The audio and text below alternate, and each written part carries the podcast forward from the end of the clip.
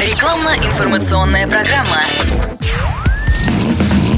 Под капотом. Лайфхаки от компании «Супротек».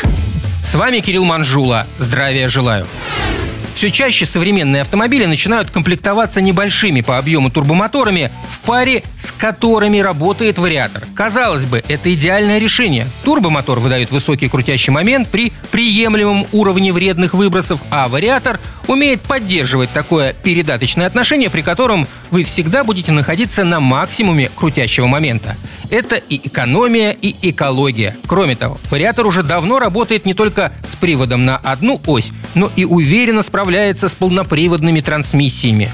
И вот тут вступают маркетологи. Они часто подают потребителю полноприводные кроссоверы как внедорожники. И это вводит в заблуждение автовладельцев, которые, поверив в рекламные чудеса, действительно пытаются активно буксовать в стороне от асфальта. Однако очень быстро выясняется, что все совсем не так однозначно. Особенность вариатора – возможность плавно менять передаточные отношения от минимума до максимума, что хорошо, но есть одна проблема – автомобиль начинает буксовать, как правило, на небольшой скорости, и вариатор послушно переходит на самое низкое передаточное отношение. Одновременно с этим в дело вступает система стабилизации или электронно управляемые муфты полного привода. Ведь мы принудительно активировали внедорожный режим. Иначе говоря, когда мы нуждаемся в высоком крутящем моменте, вариатор старательно это обеспечивает. Проблема только в том, что именно в этот момент нагрузка на конус первичного вала будет не просто максимально высокой, но может существенно превосходить его прочностные характеристики. Да, это не приведет к мгновенной поломке дорогостоящего агрегата. Все-таки в его конструкции предусмотрены элементы защиты, но в любом случае начинается перегрев и ускоренный износ узла. Так что лучше не испытывать такую трансмиссию на прочность в условиях бездорожья.